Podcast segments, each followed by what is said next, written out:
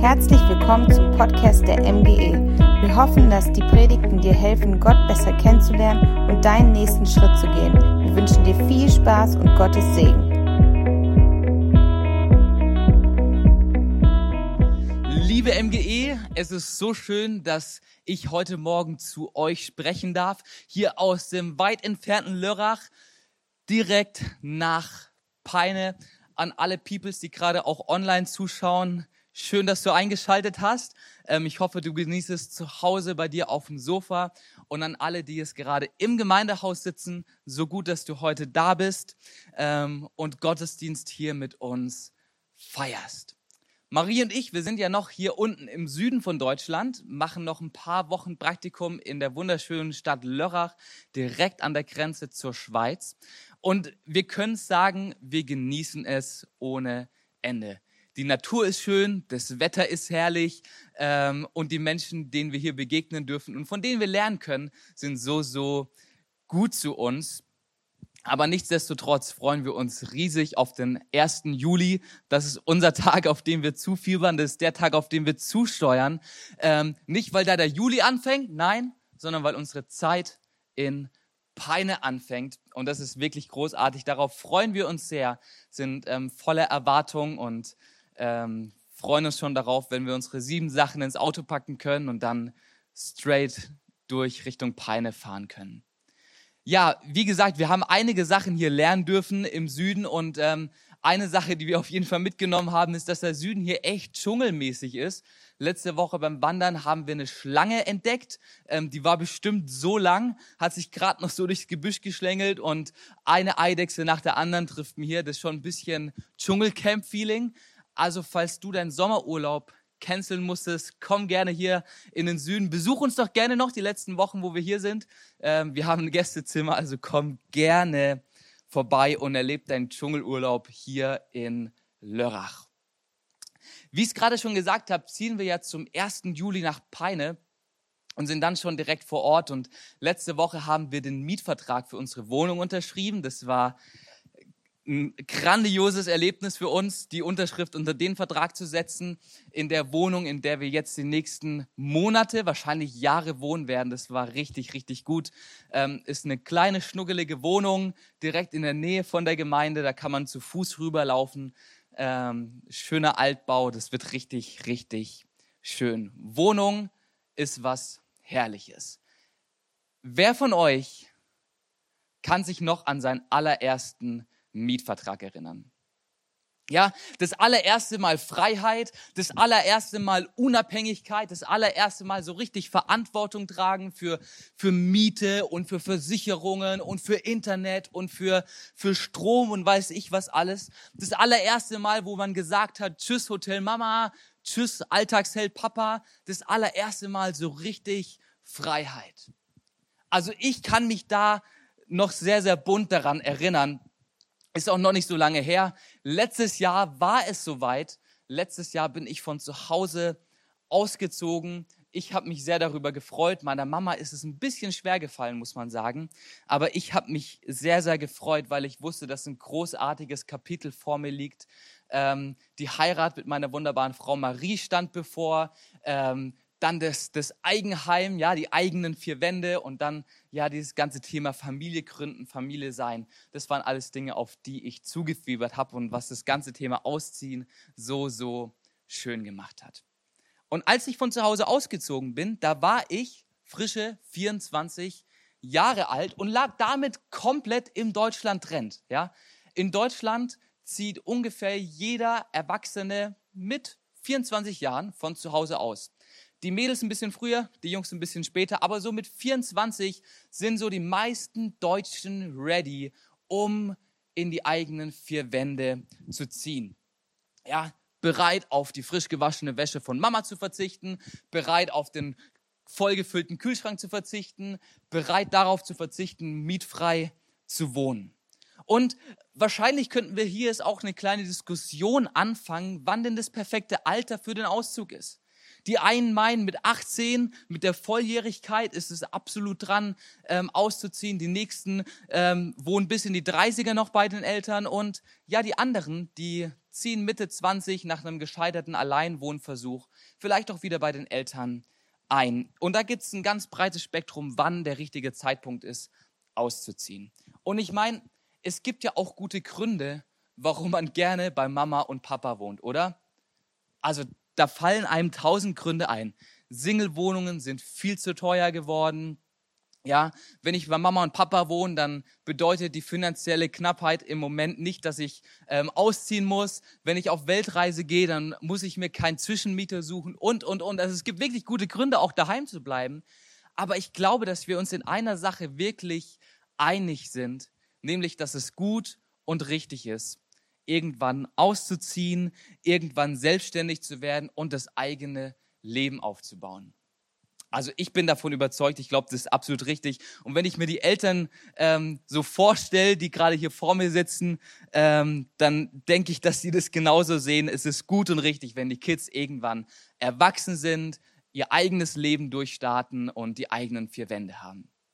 Und der, der Dichter und Denker Wolfgang von Goethe, Johann Wolfgang von Goethe, hat es in einem Zitat zusammengefasst, was ich da sehr, sehr passend finde. Ähm, und er hat geschrieben, wenn die Kinder klein sind, gib ihnen Wurzeln. Wenn sie groß sind, gib ihnen Flügel. Und genau diese Einstellung finden wir bei Paulus. Ja, dem Mann, der uns schon die letzten drei Wochen begleitet hat, der Mann, dem wir die letzten drei Wochen schon immer wieder lauschen durften. Ähm, wir befinden uns gerade in der Predigtreihe über den Kolosserbrief und haben schon richtig viel gelernt die letzten Wochen. Und heute kommt so das Finale, das vierte Kapitel, der Schlussakt, die Pointe, der, der große Paukenschlag, die Szene, die alles abrundet und alles nochmal irgendwie so zusammenbindet. Und bevor ich jetzt gleich durchstarte mit dem vierten Kapitel, würde ich richtig gerne nochmal kurz zusammenfassen, was wir die letzten Wochen gelernt haben. Also erstens können wir sagen, dass der Kolosserbrief von Paulus geschrieben wurde, als er gerade im Gefängnis saß. Ähm, er konnte mal wieder seinen Mund nicht halten. Er hat sich mal wieder verplappert über, über Jesus und wurde dafür eingekerkert. Und dort sitzt er gerade in Rom und wartet darauf, irgendwie einen gerechten Gerichtsprozess zu bekommen.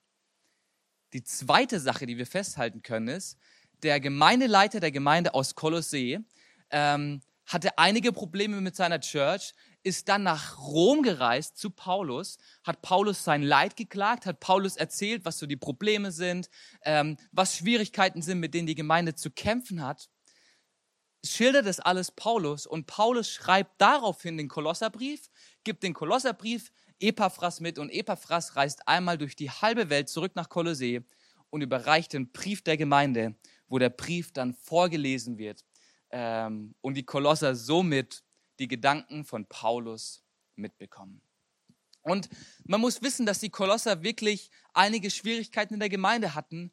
Sie haben sich ständig die Frage gestellt, ob Jesus genug ist, ob Jesus reicht, ähm, ob sie wirklich gerettet sind, ob das, Jesus, ob das Heil wirklich in Jesus zu finden ist. Und Paulus schreibt diesen Kolosserbrief und innerhalb von drei Kapiteln zeigt er ihnen nochmal alles auf, was sie in Jesus haben und macht ihnen eins ums andere klar. Jesus reicht, Jesus rettet und in Jesus habt ihr alles, wonach ihr sucht. Ja, und er schreibt in Kapitel 1, Jesus ist der souveräne Gott, der ähm, es ermöglicht hat, dass die Dinge geschaffen wurden und der uns heute am Leben erhält. Und Gottes Wille ist, dass Jesus uns rettet. In Kapitel 2 schreibt Paulus, dass Christus der größte Schatz überhaupt ist, den wir haben können und ähm, beschreibt gleichzeitig, dass Jesus uns dazu qualifiziert, ein Leben in der Ewigkeit zu leben und uns gleichzeitig dazu qualifiziert, in Beziehung zu Gott, dem Vater, zu stehen. Und dann kommt noch Kapitel 3 und Kapitel 3 ähm, macht einen kleinen Appell an die Kolosser und sagt, hey, sucht, was droben ist. Schaut euch den Jesus-Lifestyle an. Wenn ihr so lebt, wie Jesus es vorgelebt hat, dann lebt ihr ein gutes Leben, das wirklich lebenswert ist. Also was Paulus drei Kapitel lang gemacht hat, ist, er hat den Kolossern so richtig Fundament gelegt. Er hat die, er hat die, die Wurzeln irgendwie ready gemacht, ja. Den, den kleinen Kids in Kolosser, die ähm, gerade frisch zum Glauben gekommen sind, denen hat er gezeigt, was das Wichtigste ist. und hat sie so richtig ready gemacht. Ja, er war der Coach, der so an der Seitenlinie stand und gesagt hat, come on, come on, ihr schafft es, bleibt an Christus dran, bleibt an Jesus dran, es lohnt sich dran zu bleiben, bleibt dran. Und nach diesen drei Kapiteln Wurzelwerk kommt jetzt Kapitel 4, wo Paulus versucht, den Kolossern Flügel zu geben. Drei Kapitel Wurzelwerk und jetzt kommen die Flügel. Ja, mit Kapitel 4 ruft Paulus den Kolossern zu, werdet erwachsen, übernehmt Initiative, zieht von zu Hause aus, ähm, unterschreibt den Mietvertrag für die eigenen vier Wände, werdet erwachsen, übernehmt Verantwortung für euch. Und das ist so die, das ganze, die ganze Hauptüberschrift über, über Kolosser 4 ähm, und das, warum Kolosser 4 auch dann so stark ist die ersten drei Kapitel bilden das Fundament, die Wurzeln. Und ähm, Kolosser 4 kommt dann oben drauf und zeigt irgendwie, was wir dann danach tun können, um als reife und erwachsene Christen nach vorne zu gehen. Und ich werde es gleich den Bibeltext vorlesen. Wir lesen Kolosser 4, die Verse 2 bis 6. Und wenn du deine Bibel dabei hast oder ja vielleicht auch eine Online-Bibel nutzt, dann hol doch gerne deine Bibel oder dein Handy raus und lies diesen Text mit. Ich glaube, es ist ein Text, der dich verändern kann, der aber gleichzeitig auch ein riesiges Potenzial dazu hat, dein ganzes Umfeld zu verändern, weil so viele Wahrheiten drinstecken, die uns zeigen, wie wir als reife und erwachsene Christen leben können. Seid ihr bereit? Okay. Kolosser 4, die Verse 2 bis 6. Seid treu, ausdauernd und wach im Gebet und im Dank an Gott. Vergesst auch nicht, für uns zu beten, dass Gott uns eine Tür öffnet und wir die Botschaft vom Geheimnis des Messias weiter bekannt machen dürfen, für die ich auch im Gefängnis bin. Betet, dass ich diese Botschaft so klar verkündige, wie ich sollte. Seid weise im Umgang mit den Menschen von draußen und kauft die rechte Zeit aus. Eure Worte seien immer voller Gnade und mit Salz gewürzt. Ihr sollt wissen, wie ihr jedem Einzelnen antworten müsst. Wow. Hey, ein krasser Text. Ähm, und nach dem vielen Zuspruch und der liebevollen Zuwendung von Kapitel 1, 2 und 3 kommt jetzt Kapitel 4 voller Anspruch und Herausforderung, ja. In dem kurzen Bibelabschnitt, den wir gelesen haben, da jagt ein Imperativ den nächsten. Eine Aufforderung ist dich gedrängt an die andere. Und Paulus ruft uns die ganze Zeit zu. Ja, ich stelle mir vor, wie er, wie er vor uns steht und uns sagt, ja, hey, seid treu, ausdauernd im Gebet, seid weise, ähm, zack, zack, zack, zack, zack. Und er ruft uns die Sachen zu. Und was Paulus damit eigentlich macht, ist, dass er den Brief abschließt und wie die Klammer zumacht. Kolosser 1 war die Klammer auf. Da hat Paulus davon gesprochen, dass er für die Kolosser gebetet hat. Da hat Paulus davon gesprochen, dass er für sie gedankt hat, dass er sich eingesetzt hat, dass er für sie geglaubt hat, dass er für sie am Ball geblieben ist. Dann kommen die Kapitel 1, 2, 3. Und jetzt kommt Kapitel 4, die Klammer zu, wo Paulus sagt, so liebe Kolosser, ich habe getan, jetzt tut ihr.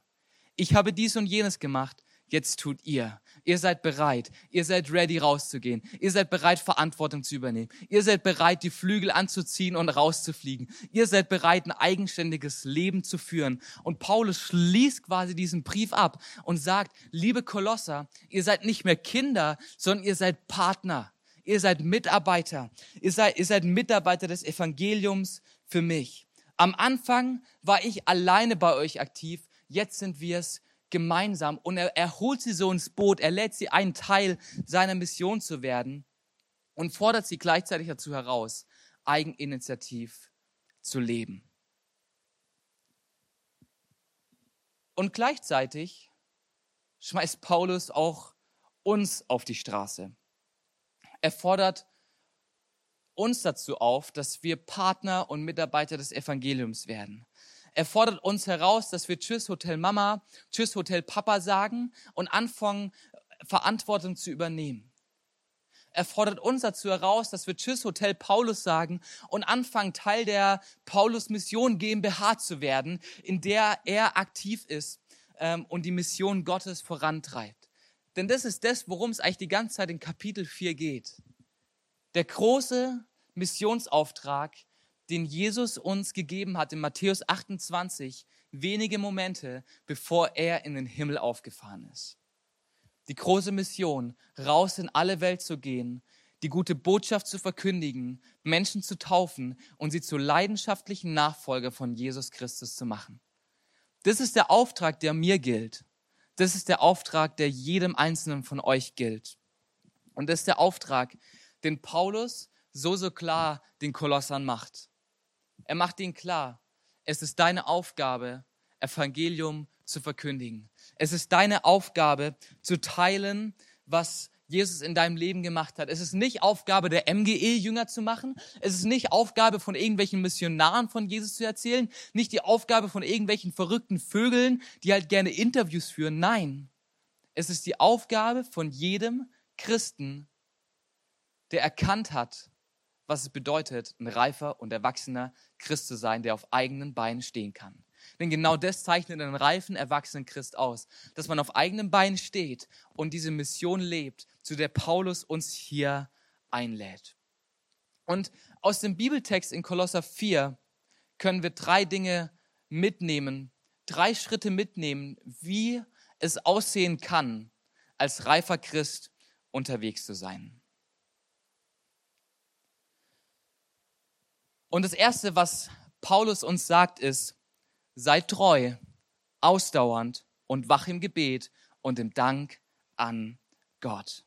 Das Erste, was du als reifer Christ tun kannst, ist, dass du anfängst zu beten. Gebet ist der Ausgangspunkt von allem, was wir tun. Gebet ist das Einmaleins der Evangelisation. Gebet bewegt den Himmel. Gebet ist unsere erste Reaktion und nicht erst die letzte Option. Das ist das, was Paulus hier uns klar machen will, was er unterstreicht. Und er sagt uns ganz klar, hey, liebe Freunde, als reifer Christ fängst du an, dafür zu beten, dass andere Menschen mich kennenlernen. Dass andere Menschen Jesus Christus kennenlernen und erkennen, wie großartig ein Leben mit Jesus ist. Der englische Dichter William Cowper hat es in einer, in einer kleinen Hymne zusammengefasst, in der er gesungen hat, der Teufel zittert, wenn er sieht den schwächsten Christen, wenn er kniet. Und, und, und, und ich glaube, da liegt so viel Wahrheit drin, weil wir durch unser Gebet Dinge verändern können. Wir können durch unser Gebet Dinge verändern und dafür einstehen, dass, ja, dass, dass Realitäten verändert werden. Und der Teufel hat nicht davor Angst, weil wir auf die Knie gehen und irgendwelche Worte formulieren.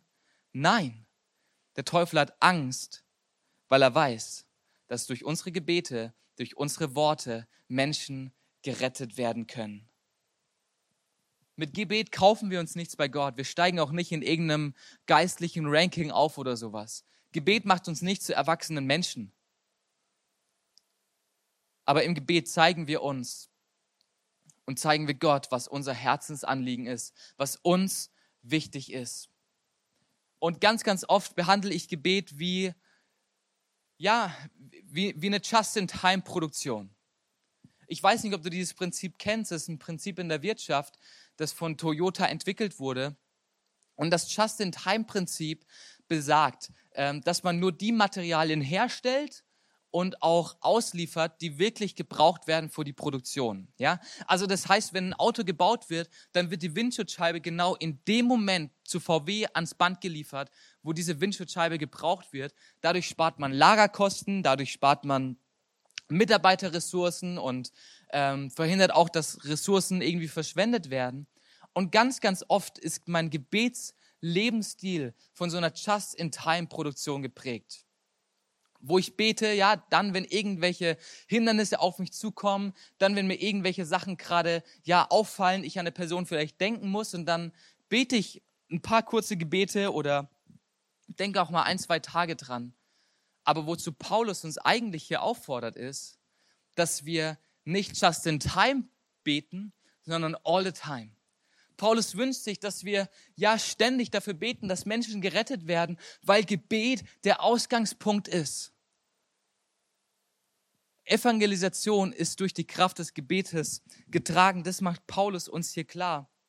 Und ähm, bittet die Kolosser, dass sie dafür beten, bittet sie, dass sie da Verantwortung übernehmen und zu reifen Christen werden, indem sie dafür beten, dass Menschen zu ihm umkehren.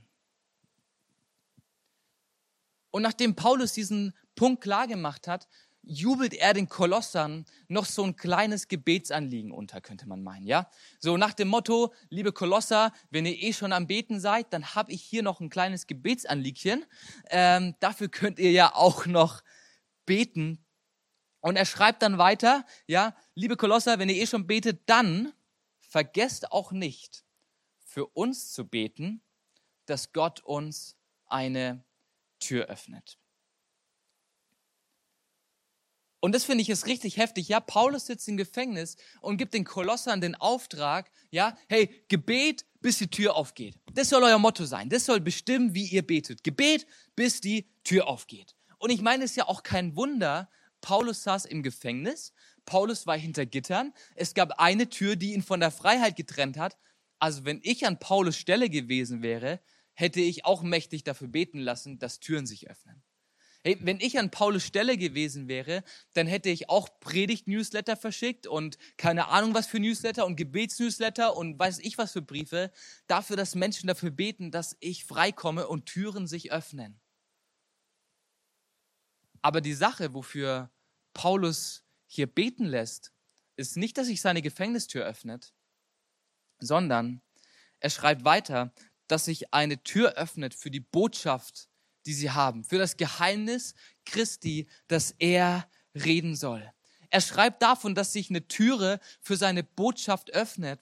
Und das ist ein typischer ja, Sprachgebrauch, den man in der Antike so drauf hatte. Und was man mit dieser Türe eigentlich meinte, ist, dass Menschen sich emotional ähm, in ihren Gedanken und von ihrer Herzenseinstellung her öffnen für einen bestimmten Gedankengang und sich auf diesen Gedankengang dann einlassen.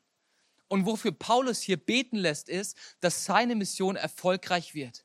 Paulus wünscht sich so sehr, dass Menschen Jesus kennenlernen und er sagt den Kolossern, hey, liebe Kolosser, betet dafür, dass, dass, dass ihr Menschen erreicht, betet dafür, dass Menschen gerettet werden und zwar ganz speziell durch die Mission, die ich hier betreibe. Gebet, bis Menschen öffnen, äh, bis sich Menschen öffnen für das Evangelium, Gebet, bis die Botschaft ankommt, Gebet, bis die Tür aufgeht. Und wir haben keinerlei Ahnung, was die Kolosser gebetet haben. Es gibt leider keine Online-Gottesdienstaufnahmen aus dieser Zeit. Ähm, ich würde sie mir gerne mit euch anschauen, gibt es aber leider nicht. Ähm, es gibt auch keine Sprachnachrichten, die die Kolosser versendet haben oder so. Alles noch nicht möglich in der Zeit. Wir wissen nicht, was sie gebetet haben und wie viel und wie intensiv sie gebetet haben. Aber was wir wissen, ist Folgendes. Paulus hat im Gefängnis unzählige Briefe geschrieben. Manche dieser Briefe sind heute Teil des Neuen Testamentes, ähm, andere sind es nicht. Aber was diese Briefe bewirkt haben über die Zeit der letzten 2000 Jahre, ist wirklich erstaunlich.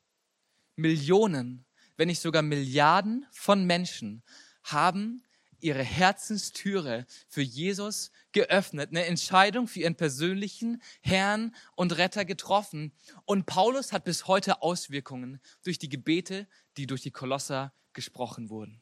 Wie krass ist das, oder?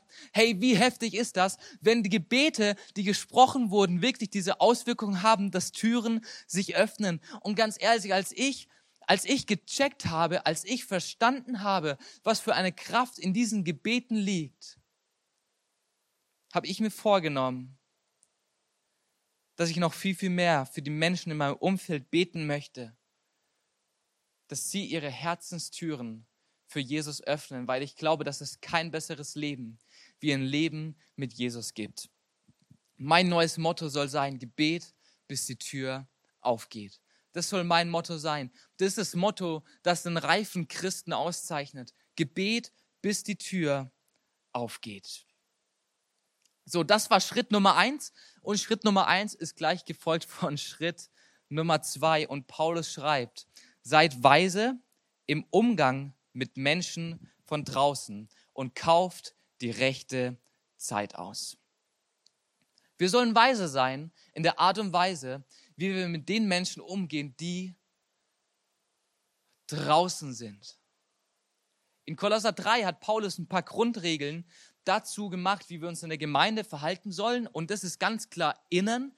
Die Menschen, die sich für Jesus entschieden haben, die Teil der Kirche sind, die Teil der Gemeinde sind, die sind innen.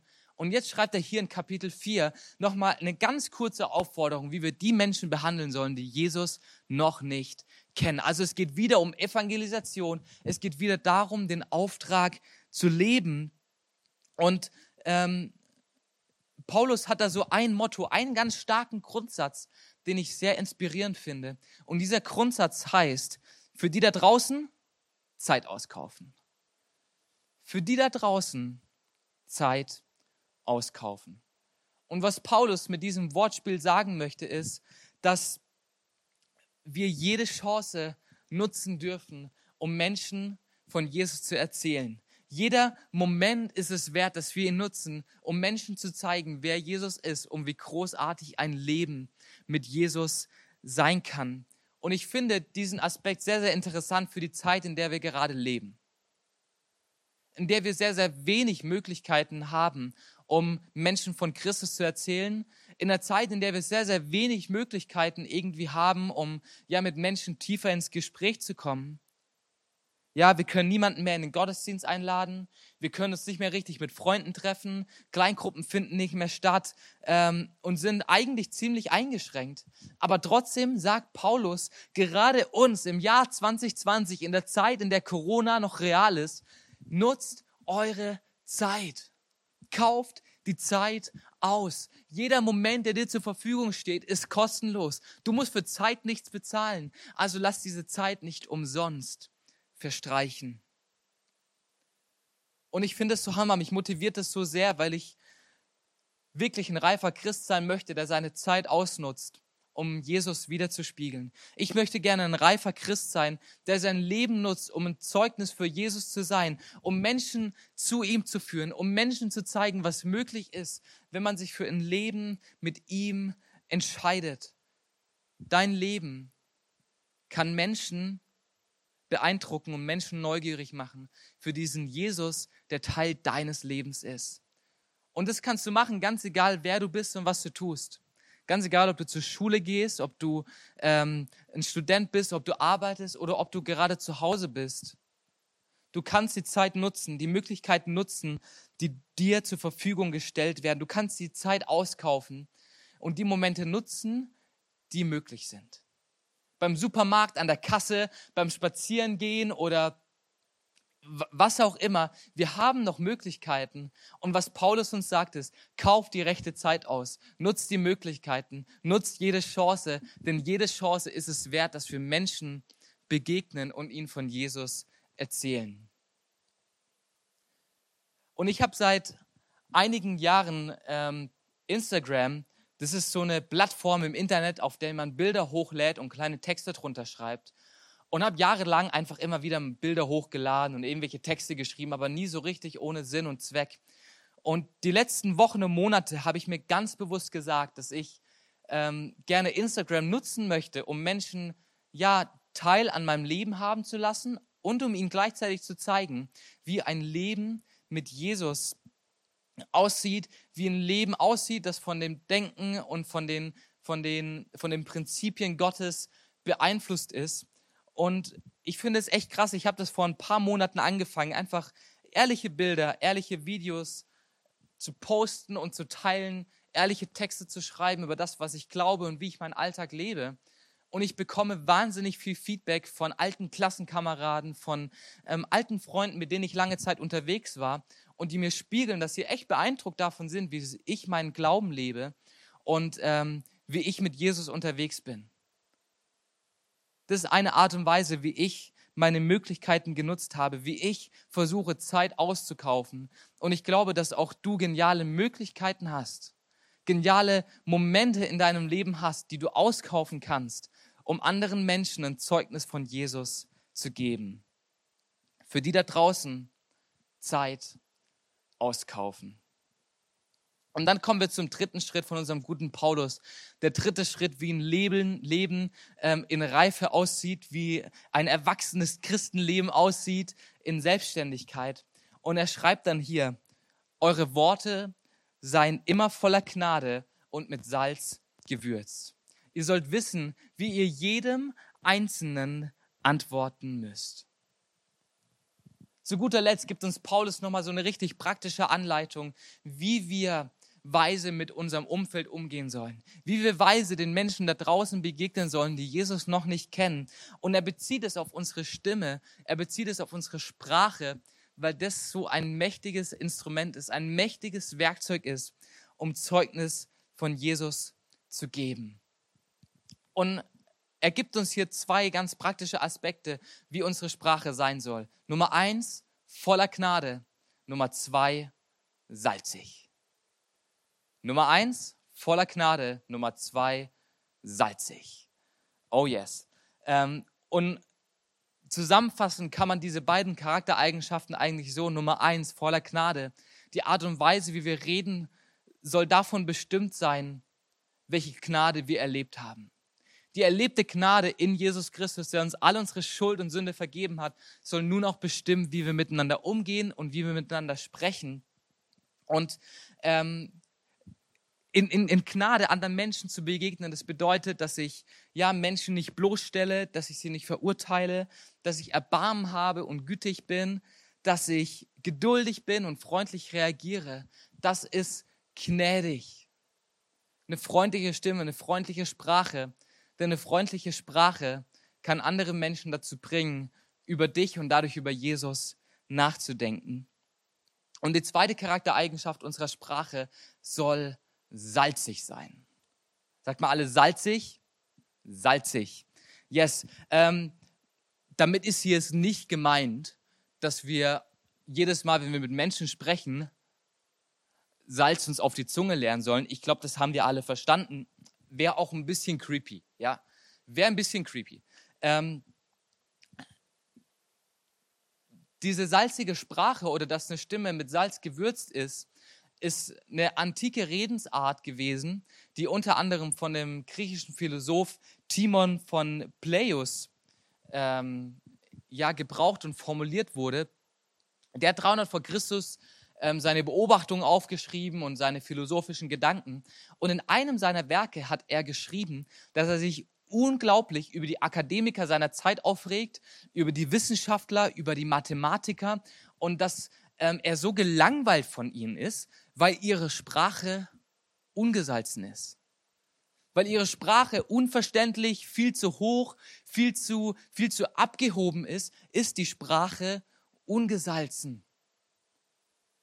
Das Gegenteil, eine salzige Sprache bedeutet, dass ich verständlich rede, dass ich ähm, lebendig rede, dass ich begeistert rede. Und was Paulus uns hier sagen will, ist, hey, wenn du anderen Menschen von Jesus erzählst, wenn du erzählst, was Jesus in deinem Leben getan hat, dann mach's mit Begeisterung, mach's mit Freude, mach's lebendig, mach's so, dass Menschen es verstehen können. Ähm, denn wenn nachher nichts hängen bleibt, dann waren deine Worte leider nicht ganz so viel wert. Mach den Smalltalk zum Real Talk. Nutz deine Stimme, nutz deine Chancen. Stimme salzen statt niederwalzen. Salz deine Stimme. Gebrauch deine Stimme so, dass sie lebendig, begeistert und leidenschaftlich über Jesus redet. Und sei dadurch ein Zeuge für Jesus Christus, denn das ist das, was einen reifen und erwachsenen Christen auszeichnet. So hat uns Paulus Flügel angezogen, mit denen wir eigenständig Christsein leben können indem wir verstanden haben, dass der Missionsbefehl, dass der Missionsauftrag nicht irgendein Auftrag an die Kirche ist, nicht der Auftrag an ein paar Spezies ist, sondern der Auftrag von mir und von dir. Und er hat uns diese drei genialen Tools mitgegeben, wie wir ganz praktisch anderen Menschen von Jesus erzählen können. Nummer eins, Gebet, bis die Tür aufgeht. Nummer zwei, für die da draußen Zeit auskaufen. Und Nummer drei, Stimme salzen, statt niederwalzen. So dürfen wir Evangelium weitergeben. Das sind die Grundsätze, die Paulus uns gibt, um zu sagen, wie ein reifer und erwachsener Christ durchs Leben geht. So schaffen wir den Auszug. So schaffen wir die christliche ähm, Unabhängigkeit von Hotel Mama.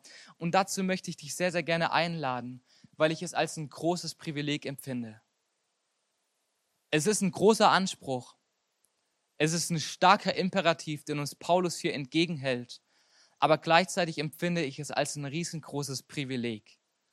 Für mich ist es ein Privileg, an der globalen Rettungsaktion Gottes beteiligt zu sein. Es ist ein Privileg, dass ich mich mit anderen Christen zusammentun kann, um fürs Evangelium aufzustehen. Es ist ein Privileg, dass ich anderen Menschen von dem erzählen kann, was mein Leben wirklich komplett auf den Kopf gestellt hat. Es ist ein Privileg, dass ich über die Liebe meines Lebens reden darf und über die Gnade, die mein Leben auf den Kopf gestellt hat. Wir dürfen Menschen helfen, dass sie aus der Dunkelheit ins Licht kommen. Wir dürfen helfen, dass Menschen aus Hoffnungslosigkeit in Freude kommen. Wir dürfen dabei helfen, dass Menschen aus der Suche von nach Identität zu Identität kommen. Hey, und das ist so ein riesiges Privileg. Und ich freue mich über jede einzelne Person, die sich heute dafür entscheidet, zu einem reifen und erwachsenen Christen zu werden, der seine Chancen nutzt, der seine Stimme erhebt, ganz normal im Alltag, um anderen Menschen Jesus zu zeigen. Es ist ein riesiges Privileg. Es ist so stark.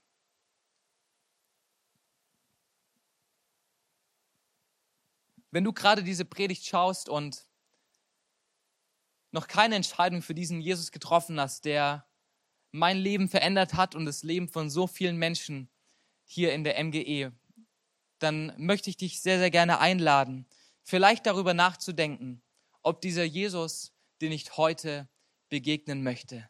Er ist der, der dir so gerne helfen möchte in deinen täglichen Herausforderungen.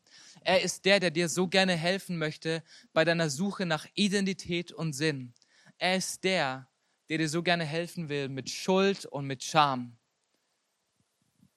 Jesus kam auf diese Erde völlig verliebt in die Menschheit, hat sie gerettet, hat eine Beziehung zu Gott, dem Vater, wieder möglich gemacht und dadurch auch ein Leben nach dem Tod. Und ich finde, es ist die beste, die beste Botschaft, die es auf dieser Welt überhaupt gibt. Und wenn du diesen Jesus noch nicht als deinen persönlichen Retter und Herr angenommen hast, dann möchte ich dich sehr, sehr gerne einladen, darüber nachzudenken.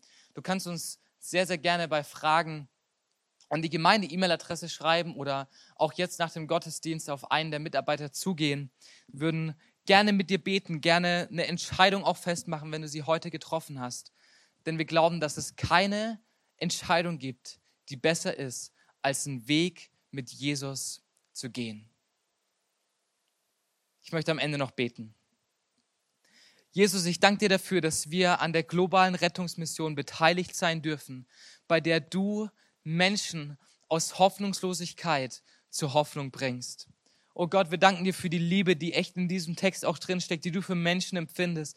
Es ist dein großes Anliegen, dass Menschen gerettet werden. Es ist dein großes Anliegen, dass Menschen Hoffnung finden und ja, wirklich auch den Sinn im Leben entdecken. Jesus, ich bete für jeden Einzelnen, der diese Predigt angeschaut hat, dass er ja zu dem Punkt kommt, zu der Entscheidung kommt, ein Leben mit dir zu führen und gleichzeitig aber auch ja erwachsen in seinem Glauben zu werden, Herr. Jesus, wir wollen dafür beten, dass Menschen gerettet werden. Wir wollen unsere Chancen im Alltag nutzen und wir wollen unsere Stimmen gebrauchen, um dich zu verkündigen, um anderen Menschen zu erzählen, wie großartig ein Leben mit dir ist. Danke, Herr, dass wir Teil davon sein dürfen. Es ist ein riesiges Privileg. Und dafür danken wir dir, Herr. Amen. Amen.